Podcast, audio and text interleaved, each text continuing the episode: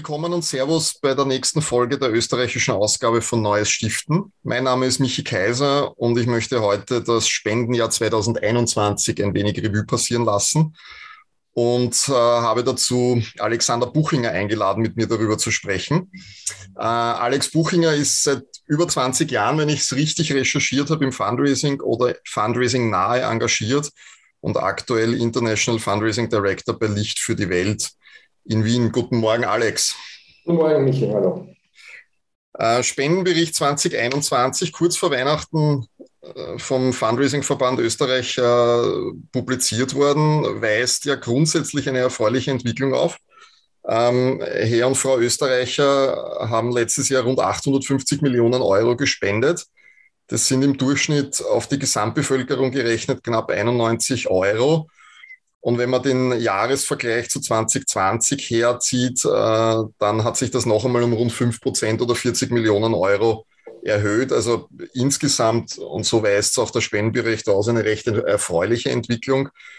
Ähm, meine Frage gleich zum Einstieg. Äh, Alex, wie war das Spendenjahr 2021 aus deiner Sicht? Einerseits vielleicht noch sozusagen mit dem Blick auch äh, des Fundraising-Beraters, aber andererseits auch für die, für, aus der Fundraising-Organisation heraus. Ähm, habt ihr die Pandemie oder wie habt ihr die Pandemie im Jahresvergleich gesehen? Wie hat sich das bei euch entwickelt, ähm, dass wir da mal so ein bisschen ins Thema hineinfinden?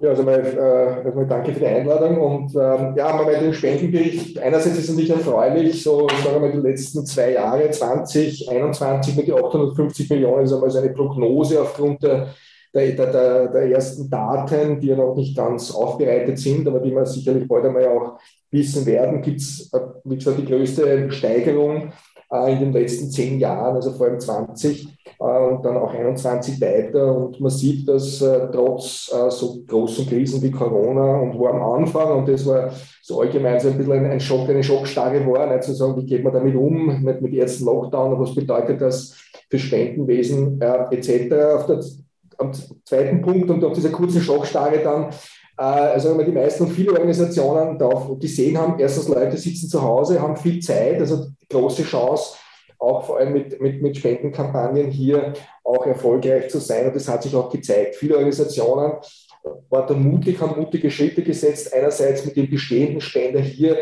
sehr stark und sehr schnell Kontakt aufgenommen von Telefonmarketing-Kampagnen, wo man äh, Spenderinnen angerufen hat, wie es ihnen geht, wo man wirklich gezeigt hat in dieser, in dieser Zeit, vor allem Beginn 2020, also im März, April, wo also wirklich der erste Lockdown war, hier Beziehungen zu stärken. Und die Organisationen und, ähm, haben es geschafft und viele Organisationen, wenn man sich den Spendenbericht auch anschaut, die meisten haben zugelegt ähm, äh, haben also, wie gesagt, ihre Spendeneinnahmen gesteigert und sieht man, dass also da einerseits die Spenderbindung und das, was also da dementsprechend äh, mit der Hausliste, also mit den bestehenden Spendern passiert, die zu mehr Spenden anzuregen. Und das hat man schon gesehen, äh, dass da das funktioniert hat. Auch Telefonmarketing natürlich äh, als Beispiel, natürlich auch die Spendenmailings. Die Leute waren zu Hause, waren erreichbar, hatten Zeit hat sich positiv ausgewirkt. Das Zweite, was ich auch gesehen habe, natürlich auch hier wirkt auch das, was ich schon in den letzten Jahren gezeigt habe, dass immer mehr Organisationen sich professionalisiert haben, also professionalisiertes Fundraising machen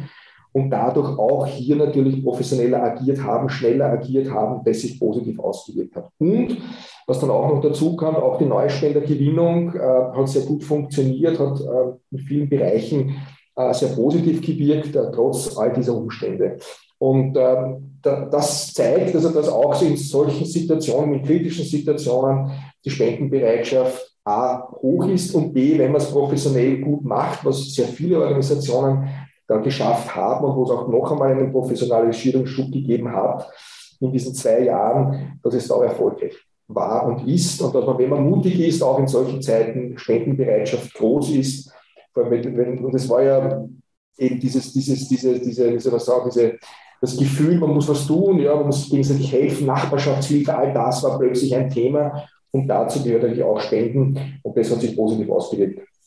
Auch für Licht für die Welt? Also deckt sich die, deckt sich ja. sozusagen die Erfahrung auch für deine Organisation? Ja, also im, im Kleinspenderbereich, im Public Fundraising, wie wir es nennen, ja. Also da gab es bei uns auch Steigerungen, auch ein sehr, sehr erfolgreiches Jahr 2020, was bei uns, und das ist natürlich dann spannend, natürlich auch im, im, im Setting und in der Zusammensetzung äh, der Spenderinnen und Spender. Wir haben sehr viele Großspender und äh, auch Stiftungen, zum Teil Privatstiftungen, die uns geben. Und da, da war ein wenig der gegenteilige Effekt, ja, also bei den Großspenderinnen und Großspendern und äh, auch bei Stiftungen zum Teil, wo das Engagement zurückging, äh, kurz, äh, man muss sagen, das war 2020, ein Thema, wo wir so gesehen haben bei uns, äh, man muss sagen, dass da Zurückhaltung war, sehr oft natürlich äh, das Unternehmer, Unternehmerinnen sind, die natürlich geschaut haben, wie läuft das Geschäft, natürlich da war Unsicherheit da, da war dann plötzlich gesagt, okay, was kann man vielleicht hier mal äh, zurückstellen und das ist zum Teil äh, bei den Großspendern, und da reden wir also bei so Beträgen wie zwischen 50, 100.000 Euro und mehr, dass da äh, ein gewisser Rückgang ist. Das Zweite war auch, und das war so ein bisschen im institutionellen Bereich, das heißt bei, bei, bei, bei äh, institutionellen Bereich reden wir, wenn es um äh, staatliche Förderungen gibt etc.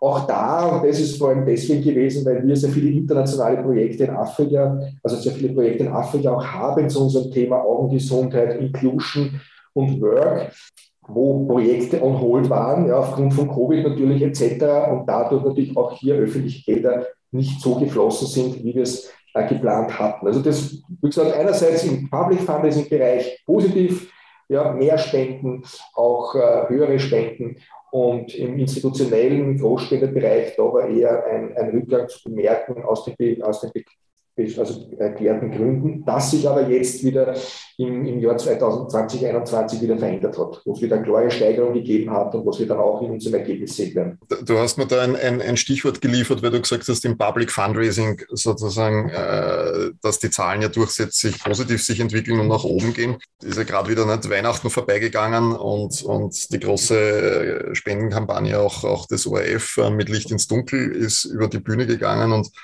ich habe beim Lesen der diversesten Medien und so weiter ist dann halt wieder über den Spendenweltmeister Österreich und so weiter viel gesprochen worden. Ich, ich persönlich sehe das ja ein bisschen kritisch, weil die, wenn ich auf die nackten Zahlen drauf sehe, dann sind wir ja nicht wirklich Spendenweltmeister, wenn man jetzt sozusagen ganz ehrlich ist. Ähm, äh, wie gesagt, knapp 91 Euro pro Person oder pro Einwohner in Österreich bei einer Quote von ungefähr 71 Prozent der ÖsterreicherInnen, die äh, Geld geben. Wenn ich das mit anderen Ländern vergleiche, Deutschland 126, Schweiz 222 Euro, UK 280, von Amerika mit 1245 Euro pro Jahr gespendet, pro Einwohner, Einwohnerin äh, möchte ich gar nicht reden. Wie passt das zusammen? Also ist sozusagen, sind wir wirklich Spendenweltmeister in dem Sinn?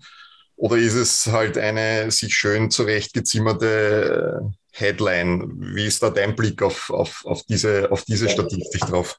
Ich sehe es einmal aus, aus zwei Perspektiven. Äh, aus der einen Perspektive, ich denke, und, und das ist das, was bei uns sehr gut funktioniert, ist auch der österreichische Markt, ist eher ein Markt der Klein- und Kleinspenderinnen. Ja. Also wir haben hier einen sehr, sehr, sehr hohen Anteil an Spenderinnen und Spendern, die so klassische 10, 20, 30 Euro Spenden geben. Ja, und da, wie gesagt, ist natürlich, äh, ähm, das ist der eine Punkt. Da haben wir einen sehr hohen Anteil, wie gesagt, du hast ja schon gesagt, 71 Prozent der Österreicher spenden in der einen oder anderen Form. Äh, immerhin, ja, im Verhältnis natürlich im Vergleich zu anderen Ländern, wenn man jetzt, du hast dann Deutschland oder auch die Schweiz hergenommen, äh, da gibt es natürlich äh, vor allem im Bereich der Groß- und Größtspender ja, hier dementsprechend ganz andere Dimensionen. Zum Beispiel auch der Bereich Stiftungsfundraising, der in Österreich ja leider von der gemeinnützigen Stiftungsbereich sehr unterentwickelt ist. Äh, in Ländern wie der Schweiz oder auch in Deutschland sind das zum Teil die größten Spender und Spenderinnen an Non-Profit-Organisationen. Und man muss natürlich auch ein bisschen äh, natürlich das Einkommensverhältnis und all diese Dinge ansprechen. Aber es stimmt, ja, also von der, von der Menge und Masse der Spenderinnen und Spender ist Österreich sehr okay im Verhältnis, aber wir sind ein Land der kleinsten und Kleinspender. Hat auch zu tun, welche Strategien die, einzigen, die, die einzelnen Non-Profit-Organisationen hier sehr stark fahren. Österreich dominiert ganz klar in den, in den klassischen äh, Non-Profit-Organisationen, Umweltbereich, Sozialbereich, etc. das Public Fundraising, also das und den Einzel- und Kleinspenderbereich. Also Bereiche wie Middle Donor, wie man es nennt in der Fachsprache, oder auch Major Donor oder, oder, oder Großspenderfund, also Stiftungsfundraising. Das ist etwas, wo in Österreich sicher noch einiges, äh, einiges und viel Luft nach oben ist. Äh, und das sich sicher auch deswegen auswirkt, dass wir so im Vergleich, wenn man den Spendenbetrag anschaut und vielleicht auch die Gesamtspendensumme, nicht wirklich Weltmeister sind. Mhm deckt sich das auch jetzt äh, sozusagen aus deiner internationalen Betrachtung? Äh, siehst du das auch ähnlich in ja. anderen Ländern, die ähnlich unter Anführungszeichen äh, gestrickt sind wie Österreich, ja, wo, wo die Welt tätig ist? Ja. Und, und vor allem auch, ihr habt ja, wie du mir im Vorgespräch gesagt hast, sechs Offices in, in Afrika.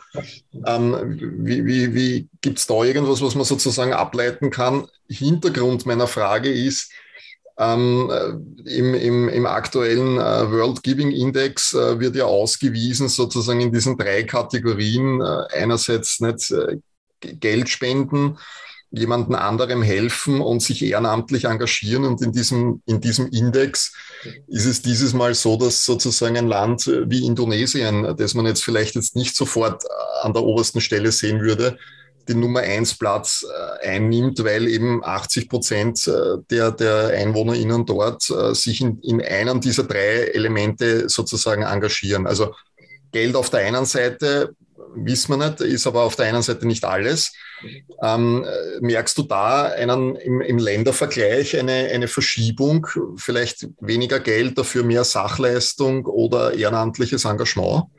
Ja, also die Nachfrage ist, also ich, ich kann es einmal so was Afrika betrifft, schwer sagen, weil wir in Afrika kein Fundraising machen, ja, im klassischen Sinne. Wir sehen dort, und das ist schon, wenn man in so Projektländern fährt, etc., natürlich das Thema, ich sage mal, in den Ländern, wo wir sind, natürlich das Thema Geld natürlich jetzt nicht so eine große Rolle spielt. Da ist, wenn man das Spenden, auch Sachspenden oder Hilfe, die Nächstenhilfe, ja, wie du es ausgedrückt hast, ja, eine ganz große Rolle spielt. Also das sehen wir schon auch, wenn unsere Mitarbeiter, Kollegen, Kolleginnen vor Ort Projekte und so weiter hier, äh, die das betreuen, äh, was hier so funktioniert etc. Äh, das Thema Nachbarschaftshilfe, wenn du es angesprochen hast, hat sich natürlich in Österreich auch jetzt in der, in der Pandemie gezeigt, ja, durch verschiedenste Aktivitäten. Es war ein bisschen so auch sichtbar, auch das ehrenamtliche Engagement, dass hier schon sehr viel Potenzial vorhanden ist. wenn man so zurückschaut, ähm, zum Beispiel 2015, 16 Höhepunkt der Flüchtlingskrise, ja, also so, also so, wie soll man sagen, Kampagnen wie Train of Hope, wenn du dich erinnern kannst, ja, wo also plötzlich Leute am, am Westbahnhof oder am, oder, am Hauptbahnhof gestanden sind und gesagt haben, ich will helfen, ja, die aber nicht organisiert waren bei Roten Kreuz, Caritas oder bei großen Organisationen, sondern ich kann sagen, da waren, ich will helfen. Jetzt ist, ist, ist ein Bedarf da und nachher wieder Bedarf gedeckt war. Also wie gesagt, diese Flüchtlings, äh, diese Flüchtlingsmengen und, und, Massen, sage ich jetzt einmal, die da in Österreich gelandet sind, beziehungsweise weitergereist sind, dann wieder weg waren, auch diese ehrenamtlich wieder weg sind. Ja, also das ist schon, also ich denke, es ist, es ist äh, Potenzial da, nicht nur Geldspenden, auch von Zeitspenden man muss da abholen. Und ich glaube, da haben auch wir als Non-Profit-Organisationen viel äh, Luft nach oben. Es gibt viele Organisationen, die das sehr gut machen, ja, ähm, äh, andere, wo man wieder nach Luft nach oben hat, um das abzuholen. Das ist das eine. Das zweite vom, vom Geld, und das ist wieder auch die Frage der Strategien. Ja, also wenn wir jetzt, wo wir Fundraising machen, Deutschland, Schweiz, äh, äh Österreich, Tschechien, ähm, auch sehr unterschiedlich. Äh, natürlich auch, wie ist die, die Gesellschaft aufgebaut und was tut sich da. Äh, Stiftungswesen der Schweiz massiv. Ja, also da, also wir machen in der Schweiz zum Beispiel bei Lied für die Welt sicher 80 Prozent unseres Income durch Stiftungen, ja, nicht das Public Fundraising, obwohl wir auch Public Fundraising machen, aber eher nur im kleinen Bereich. Aber auch da sehen wir im, im Public Fundraising äh, ganz andere Durchschnittsbeträge. Ja, also das heißt fast doppelt so hoch, wenn man für ein Mailing gespendet wird. In Österreich 30 Euro wird dort 60 bis 70 Euro gespendet. Äh, in Deutschland ähnlich hohe Durchschnittsspende und auch da bei uns in Deutschland, äh, sage ich mal, fast 50 Prozent des Incomes über Stiftungen oder Großspenderinnen kommen. Mhm. Ja, also wir fahren je nach Markt und je nach Marktmöglichkeiten da zum Teil ganz andere Strategien. Österreich ist ganz klar dominant Public Fundraising. Da hätte ich noch eine Nachfrage, Alex, weil Ihr neues Stiften sich ja auch äh, sozusagen im Speziellen mit, mit, mit den Stiftungswesen auch ein Stück weit auseinandersetzt. Hast du für dich eine Erklärung, warum das in Österreich so unterrepräsentiert ist? Und ich würde vielleicht eine Erklärung suchen, die nicht nur auf die steuerlichen Absetzbarkeiten hinzielt. Naja, also es, wie gesagt, der Stiftungsmarkt in Österreich, da bist du sicherlich mehr Experte als ich auch in der Sache, ist natürlich einer, der sehr dominant wird durch Privatstiftungen. Ähm, auch was ist das Ziel der Stiftung? Ähm, ich denke, mit, und das ist schon für mich auch gesellschaftlicher Ausdruck ähm, dessen, jetzt wenn man die steuerliche Thematik nicht zu groß machen will, ist das ein Grund. Ein anderer Grund ist natürlich, aus welchen Gründen, äh, also warum gründe ich eine Stiftung? Ja? Beziehungsweise warum mache ich das und was steckt dahinter? Ja, also es ist rein jetzt, dass ich mein Privatvermögen äh, zusammenhalten möchte oder weil ich Gutes tun möchte und will und Dinge verändern möchte. Und ich denke, da wird sehr viel auch in Österreich jetzt schon gemacht, gibt es einiges an, an Initiativen, großartig, um dieses gemeinnützige Stiften ja äh, in den Vordergrund zu stellen, also immer mehr präsent zu machen. Und da passiert ja sehr vieles und, und das sollte man auch sehr gut unterstützen. Äh, also auf der einen Seite ist es das, auf der anderen Seite denke ich, ist natürlich auch auf der Organisationsseite jetzt äh, zu sagen, okay, wie weit schaffen wir es auch als Organisation, als wir als, als Entwicklungshilfeorganisation, auch das anzusprechen, die richtigen Projekte zu liefern. Was brauchen Stiftungen, damit sie auch unterstützen, damit sie sagen, ja, gemeinnützige Sachen äh, zu unterstützen, wichtig, wertvoll. Äh, ich denke, da haben auch wir möglicherweise als Non-Profit-Organisationen eine Aufgabe, das zu fördern, diese Ideen auch voranzutreiben und es gibt ja große Institutionen, wie du ja selbst auch oder bei der TU ja eine Stiftung gegründet habt oder das Rote Kreuz, also da auch, dass also quasi Institutionen Stiftungen gründen und dann eben hier auch aktiv werden. Also auch das ist ja etwas, was in Österreich ja eher neu ist, ja, dass also Institutionen oder eigentlich Non-Profit-Organisationen Stiftungen gründen als Möglichkeit für reiche Menschen hier eine Möglichkeit zu geben, zuzustiften, äh, Beträge reinzugeben, wo die vielleicht das Gefühl haben, mehr Sicherheit zu haben, mehr Möglichkeiten, das, was ihnen wichtig ist, äh, zu beeinflussen etc. Danke, dass du da sozusagen mir ein Expertentum zuschreibst. Ähm, ich würde sagen, wir, wir, sind da noch, oder, oder ich selber bin da sozusagen noch in einem Deep Dive drinnen, weil wir sagen, ich beschäftige mich natürlich damit recht viel, aber ähm, habe auch noch nicht sozusagen den, wie soll man sagen, den goldenen Schlüssel gefunden. Ein Punkt, den ich schon auch sehe und der uns in den letzten oder mir im Speziellen in den letzten zwei Jahren sozusagen immer wieder entgegengebracht worden ist, um jetzt sozusagen jetzt rein das auch nicht das steuerliche, den steuerlichen Aspekt in den, so zu sehr in den Vordergrund zu stellen, ist äh, einerseits, es hat viel mit der Struktur zu tun und äh, auf der anderen Seite sozusagen auch noch ähm, ein Stück weit wie soll man sagen, gar nicht auf die Idee kommend, dass man äh, sich sozusagen auch als Stiftung in dem Bereich quasi irgendwie sozusagen engagieren kann und auch, auch entsprechend kommunizieren kann. Also das ist, das ist tatsächlich was, wo, wo ich glaube, dass, dass in Österreich noch wirklich viel, viel Potenzial drinnen ist, aber da muss der Markt oder der, der NPO, NGO-Markt und alle gemeinnützigen Organisationen auch noch sehr, sehr viel Aufklärungsarbeit, glaube ich, äh, leisten, um das, um das zu, um das zu bewerkstelligen. Ja, ich denke auch, und das, ist, das gehört für mich auch dazu, wenn man über das Thema Philanthropie und das, wenn man das klassische Trost- oder Mäzenatentum, Trostspendertum auch spricht, dass man diese vermögenden Menschen auf die Idee bringt, ja, dass sie Dinge in verschiedenster Form machen. Und die Stiftung ist ja eine davon. Ja. Ähm, und das Spannende, es gibt ja Leute, die sich ja sehr, sehr ähm, sozial engagieren, soziale Stiftungen haben. Ähm, jetzt, also, also, von den Personen her, Martin Essel zum Beispiel oder auch der Norbert Zimmermann äh, und so weiter, die sich da ja engagieren, immer zu sehr speziellen Themen, ja, das ihnen wichtig ist. Und wenn wir da als NGOs, als NGOs oder als Non-Profit-Organisationen hier ihnen Ideen und Möglichkeiten geben, ja, wie sie da und, und solche also ich sage mal, reiche Menschen, Menschen, die erfolgreich sind und, und oder waren, äh, wollen Dinge bewegen, die wollen äh, äh, Impact erzeugen, ja, die wollen Wirkung erzeugen und sehen. Und genau das ist der Punkt, wo wir ihnen die Chance auch geben müssen, sage ich jetzt einmal, durch gute Ideen, durch gute Projekte, wo die das Gefühl haben, ja, da kann ich was bewirken, ja, da, da, möchte ich mich engagieren und ja, da wäre als Beispiel eine Stiftung eine Möglichkeit, um hier nachhaltig auch äh, diese Sachen zu unterstützen. Themen, das muss jetzt nicht eine einzelne Organisation sein, das können Themen wie Bildung, wie Gesundheit, wie äh, ja, äh, Entwicklungshilfe etc. auch sein. Ja, genau. Das ist aber sehr Spezielles wie die TU als Beispiel ja, oder, oder Universität. Bringt mich eigentlich schon zu meiner Abschlussfrage ein Stück weit. Ähm, waren wir eh schon ein bisschen drinnen, aber wo, wo siehst du sozusagen die, die, die größten Wachstumspotenziale, die äh, eine Spendenorganisation hat? Vielleicht auch in Bezug auf, auf deine eigene und gleich dazu die Zusatzfrage, in welchen, in welchen Zielgruppen auch da noch eine, eine Zahl hineingeworfen, weil es für mich viel sozusagen mit der Tradiertheit auch des Sektors zu tun hat.